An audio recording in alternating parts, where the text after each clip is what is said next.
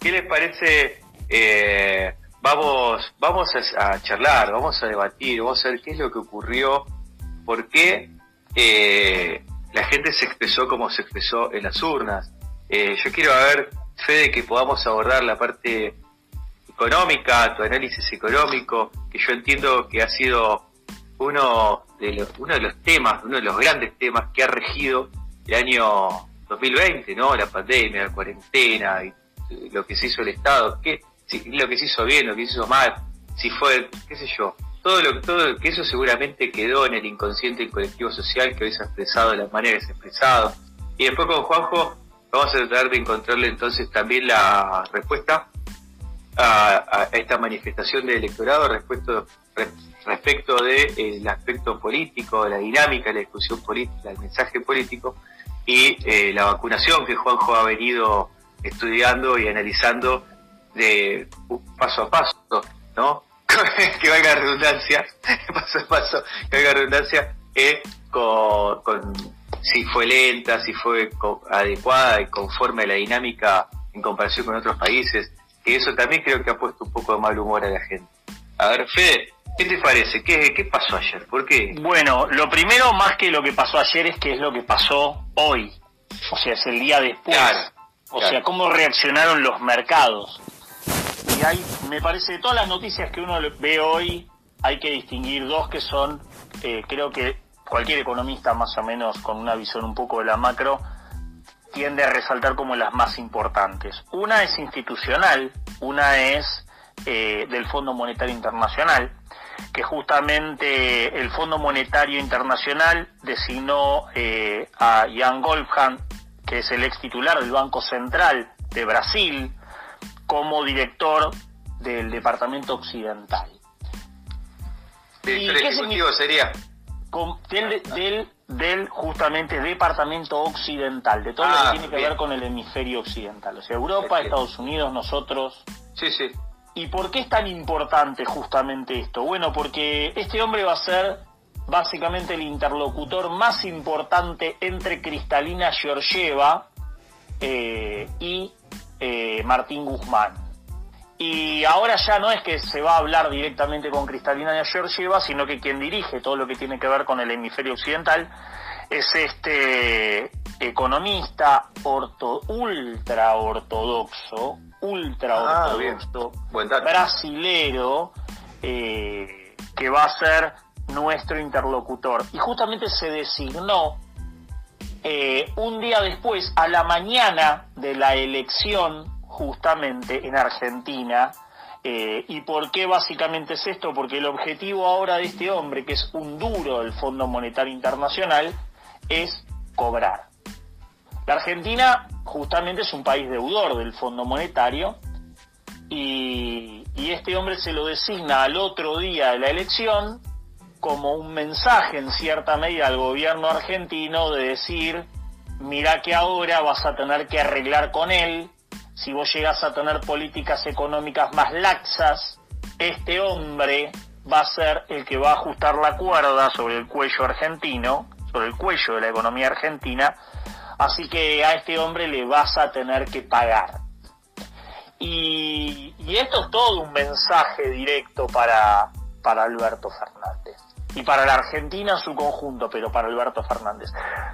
Una particularidad de Jan Goldhan es que tiene una amistad personal eh, de muchos años con quienes fueran eh, funcionarios de la gestión del gobierno anterior. Es alguien con una amistad personal y muy allegada y de muchísimos años con quienes fueran justamente responsables de gestionar la política económica. ¿Con De concretamente? Con, mira, con, digamos, funcionarios que ocuparon los ah, cargos en el Banco Central principalmente. Estamos hablando de ah.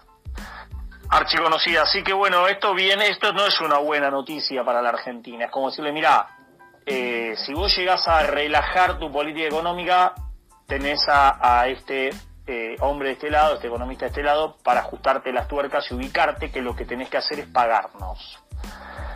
Eso fue un aviso clarísimo. Y el otro es que los mercados en Estados Unidos principalmente los mercados accionarios, los mercados de deuda de la Argentina, inclusive hasta el riesgo país de la Argentina, el riesgo país bajó de la Argentina. ¿Y por qué bajó el riesgo país? Y bueno, básicamente porque es una celebración, 50 puntos bajó el riesgo país de la Argentina. O sea, eh, el riesgo país, el riesgo de, de no cobrar básicamente, el riesgo de los bonos bajó por el triunfo, porque, y bueno, porque básicamente ya no van proyectando esto a noviembre, van proyectando esto a 2023, y los títulos de deuda de acciones de empresas que cotizan en la Argentina, que cotizan en Estados Unidos, en Wall Street saltaron en promedio 17%. O sea, crecieron 17% los títulos de las acciones argentinas y los títulos públicos que cotizan. Eso es buena noticia, Fede. Depende para quién. O sea, ah, ¿qué es lo que te está diciendo? ¿Qué es lo que te está diciendo el mercado? Ya te vas. Claro. Y viene alguien más afines. Los mercados hablan. O sea, sí es una buena noticia, sí, bárbaro. Eh, depende para quién.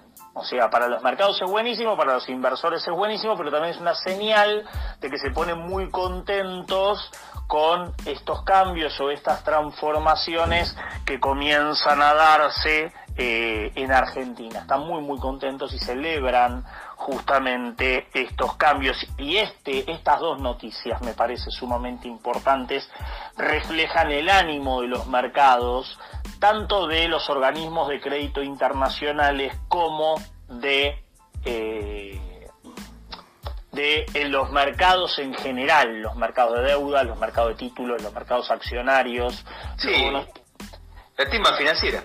Claro, y básicamente creo que el mensaje de ayer de la sociedad, yo hoy hacía esta lectura con, eh, con algunos colegas míos, pero lo hacemos más desde una perspectiva un poco más politológica, ahora lo vamos a ver con, con Juan, es que en términos económicos, el gobierno de Alberto Fernández llega en 2019 con un contrato electoral particular con eh, los votantes eh, argentinos, con los votantes que lo votan, con, quienes apoyan, que no, no solamente fueron kirchneristas o peronistas, sino que creo que hay que tener en cuenta que hoy nadie, por más coalición que tenga o por más rosca política que pueda haber en el medio, nadie de por sí con el aparateo solo te gana una elección.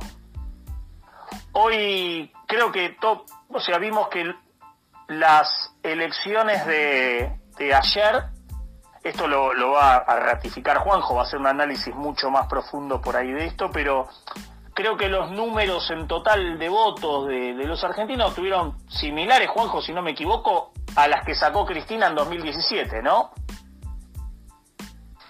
Eh, no, no, no, estuvimos por, por debajo. Este, sí, Cambiemos mantuvo la misma, la misma performance, digamos, Cambiemos no es que ha sumado muchos votos, mantuvo lo que sacó en 2019 en la general y lo que sacó en 2017, pero el, eh, digamos, el Frente de Todos este, perdió muchísimos votos, o sea, a nivel electoral, eh, la derrota, si bien es una paso, es la, eh, la peor, porque incluso en otras ocasiones, cuando se presentaba Cristina, también uno podría contabilizar votos cuasi peronistas, digamos, de alianza claro. iban por afuera, pero en este caso, incluso los que fueron por afuera, le fue muy mal a Randazo, a Moreno, por contar. o este, sea, Juanjo, Cristina, en pocas palabras, Cristina sola en 2017 sacó más votos que Cristina, que Alberto con Cristina ahora. Sí, sí, le fue peor ahora, sí, sí. ¿Eso qué significa? O sea, que el kirchnerismo, en cierta manera, una gran parte del kirchnerismo, esta vez decidió no votar al kirchnerismo y votar a otras opciones. Bueno, hay, hay varios, eh, varios, varios puntos, digamos, ¿no? En principio, eh, cambiemos, eh, lo que hizo fue a, internas en 17 de los de los 24 distritos, eso le, le, favoreció, pues se terminó imponiendo en 15 de los 24 y un solo lugar que fue a interna y no, no triunfó, que fue Santiago, incluso se llevó puesto a los, a los partidos provinciales los únicos que lograron retener son el, Juntos de, Río Negro y el Popular Neuquino, que bueno, ya es una maquinaria electoral muy muy aceitada, pero cambiemos, este bueno, si por y, el Frente de Todos solamente se impone en, en siete en siete lugares y va eh, casi todo en lista de unidad, solamente en seis lugares presentaba interna, que tampoco hizo una, una buena diferencia. Este, así que hay, hay, varios, hay varios puntos. Yo creo que, que por un lado Cambiemos retuvo la base que, que se viene consolidando, ese 40 41% que, que sacó Macri en 2019, que sacaron ellos a nivel nacional 2017 en alianza con el radicalismo y el Frente de Todos perdió muchísimos votos, ¿no? La provincia de Buenos Aires casi un millón y medio de votos pierde. Creo que hay eh, múltiples causas. Por un lado, la base electoral, digamos, esto que decías vos, no integrante la alianza, o sea, no, no solo es la cámpora, el marxismo o, los gobernadores, sino que, que el Frente de Todos llegó al gobierno, sobre todo al porcentaje alto que sacan las pasos de agosto, con una base muy heterogénea de militantes, de intelectuales, de economistas, de bueno, de un montón de profesionales que apostaron a, esta alianza, que bueno, estaban totalmente en contra de, del macrismo y que hoy decidieron algunos no acompañarlos, algunos no ir a votar, como ha pasado en, en los barrios eh, más populares. 64% del padrón votó, ¿no, Jojo? No, 67, pero... Ah, bueno, pero, es muy bajo igual. Es muy bajo, eso se... Eso, eso un eso lo veníamos hablando en Politicosas, que la participación podía ser muy baja por las situaciones que se venían dando a nivel mundial y en, y en las provincias que se había votado estaba dando ese porcentaje, eso no se lo habíamos preguntado a Artemio incluso, pero le terminó afectando a, o sea, al gobierno porque, porque ese porcentaje es muy bajo, se dio en, en barrios populares, digamos, donde la participación suele ser superior al 80%, mucha gente no va a votar. En los barrios populares eh, apenas supera el 70 y pico por ciento de, participación y eso, bueno, muestra que un montón de gente descontenta en cuanto a la situación económica, que es una de, la, de las causales, ¿no? Hemos visto en esta campaña que los afiches que se pegaban se los sacaban no la contraria, sino la gente que los sacaba para vender. O sea, eso lo hemos visto en, en la en la calle, digamos, ¿no? Gente arrancando los, los afiches que pegaban para, para bueno, para venderlo eh, y, hacer este, un mango. Obviamente, si la, caída de los salarios que viene siendo año tras año, este año se ha equiparado en cuanto ha frenado, pero no ha logrado nunca recuperar lo que se ha perdido respecto a, a los años de Macri, que ha sido una caída muy brutal y eso la gente obviamente lo adjudica, como decía Federico, a, al gobierno decir, bueno, ustedes venían a mejorarlo, si bien hay una mejora en cuanto a que en comparación con la inflación, los, los gremios que tienen paritaria han logrado cerrar buenas paritarias, no llega nunca a recuperar eh, los, puntos perdidos, lo mismo que las jubilaciones, que si bien hay políticas muy importantes como son la política de, medicamentos, que es una política extraordinaria porque se consumía gran parte del salario de los de los jubilados, eh, bueno, las jubilaciones siguen siendo no muy, bajas en cuanto al poder de compra, que es la inflación que, también, si bien estos últimos dos meses ha dejado de, de ser tan dramática, eh, sigue siendo muy alta, eso no, no hace falta explicarlo porque se ve eh, se ve día a día y después bueno hay cuestiones más políticas que tienen que ver con el enfoque de la campaña o sea otra vez quedó demostrado como fue en 2015 el candidato nunca puede ser el proyecto, ¿no? Siempre el candidato es... A ver, el enfoque de la campaña y, los candidatos, ¿qué te parecieron los candidatos? Bueno, eh, no, porque por un, lado, por, por un lado, digamos, eh, eh, se planteó de alguna manera como, como fue en 2015 cuando se decía, bueno, candidato es el proyecto, no importa si va Scioli, pues el candidato es el proyecto. Bueno, acá era, bueno, la marca frente a todo mide más que cualquier candidato y por el otro lado, la oposición está claro que terminó siendo liderada por la reta, o sea, Macri lo corrieron, primero lo mandaron a Europa al cierre de lista, la reta armó la lista como, como él tuvo el mejor de los criterios. Hemos visto como en los propios escenarios a, Macri lo han sacado, le han dicho saludar y bajar y ayer mismo tampoco le dieron la, la, preponderancia. Los candidatos Macri han perdido en lugares como Santa Fe, donde lo ha padrinado, en lugares como Córdoba, esos candidatos han perdido. Y bueno, en el caso de Frente de Todos, este, el cierre de campaña lo terminó haciendo prácticamente eh, Cristina, eso a un sector independiente que está un poco harto de lo que es la pelea Cristina Macri, sin duda que lo ha lo, ha, lo ha espantado en cuanto a, que fue muy vivo en cuanto a la parte de Cambiemos de, de, esconder a Macri para, para lo que ha sido esta campaña. Y después, bueno, hay unos temas de comunicación que tienen que ver con, por lo que hemos estado visto de pandemia. Bueno, Alberto, todos los medios de comunicación opositores le adjudican una, mala gestión de, de la pandemia, que yo creo que eso se va a ver cuando termine. O sea, si Argentina, como pareciera ser la situación, no llega a sufrir una variante fulminante en Delta, yo creo que los números en relación a los países van a ser mejores porque hemos tenido hace varias semanas que, viene una baja de de casos, hoy tenemos el número de, de UTI más bajo de, de, todo el año, el ritmo de vacunación sigue siendo alto, si bien estas últimas semanas se detuvo el incremento en lo que es las primeras dosis, aumentó mucho lo que son eh, la segunda dosis, ya lleva más del 40% con segunda dosis, más del 63% eh, con una dosis y siguen llegando, eh, siguen llegando vacunas, pero bueno, a nivel eh, medios le adjudican una mala gestión de, la, de la pandemia que son incluso de la vacunación que yo ahí no no coincide después otro tema que, que es más político más de que tiene que ver con la rosca no o sea la, la rosca que, que fue eh, invalidada por Vidal. Recordemos que Vidal se, se deshizo de de, de Monzó, de Joaquín de la Torre, todos los, los sectores más pro peronistas, esos sectores fueron a Manes y terminaron conteniendo a un sinnúmero de, de por ahí de militantes, dirigentes, que sin duda terminaron eh, sacándole también eh, eh, votos al frente de todos, porque si bien, porque Manes hizo una elección muy buena, este, muy importante, si bien no le ganó a Santilli, este, sin duda, o sea, hizo una elección mucho mejor de la que se por ahí daban eh, daban las encuestas y eso por ahí explica la prensa de Buenos Aires el millón y medio de votos que, que perdió el frente de todos que, increíblemente daba bocas de urna el día de la elección eh, totalmente fuera de,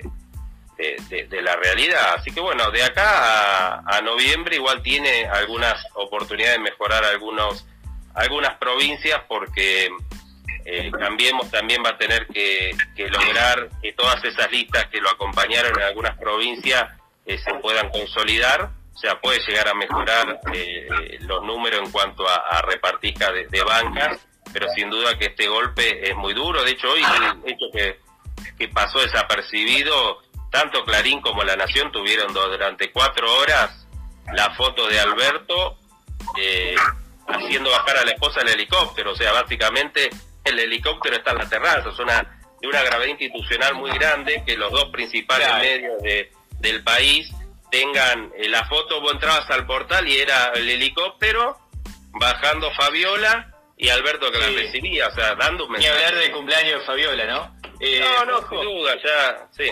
Juanjo, eh, ahora, esto claramente que las paso no es la verdad absoluta, ¿no? Faltan las elecciones de noviembre, todavía que ahí es donde se termina de cocinar todo. Ahora, eh, esto, estos resultados sí, a las claras demuestran, como dijimos, un ánimo social, ¿no? Un prejuzgamiento. Sí, un mensaje claro. Entonces, como lo fue en 2019. Por eso, más allá, más allá de, más allá de vislumbrar esto del fortalecimiento de la oposición en el Congreso y el Senado, esto vislumbra quizá un, un Larreta presidente eh, en dos años y, si eso es así, ¿qué, haría Vidal? ¿Cómo lo ves? No, Vidal con la reta no tiene problema. Acá por ahí lo que se disputa en la posición es si entre la reta y, Patricia Bullrich, porque el que quedó y desfigurado ha sido Macri, de, digamos, porque no sus candidatos no, no han tenido el desempeño que él esperaba y porque quienes capitalizaron esto fueron la reta, porque fue quien ideó la mayoría de las candidaturas, y Patricia Burri porque tuvo la viveza de poder subirse a, esta a, este triunfo y sin duda que, el Cambiemos tendrá que, bueno, entre ellos dos y después el radicalismo que se ha revitalizado y que también va a querer poner candidatos, no solo Manes, sino Cornejo, eh, Morales, bueno, eh, ellos van sin duda que eh, creo que a lo que es el 2023 van a intentar repetir lo mismo que era, o sea, una gran interna entre el radicalismo y, cambiemos, este, obviamente con un radicalismo más fortalecido que lo que fue la interna en 2015. Claro. Bien, bueno amigos,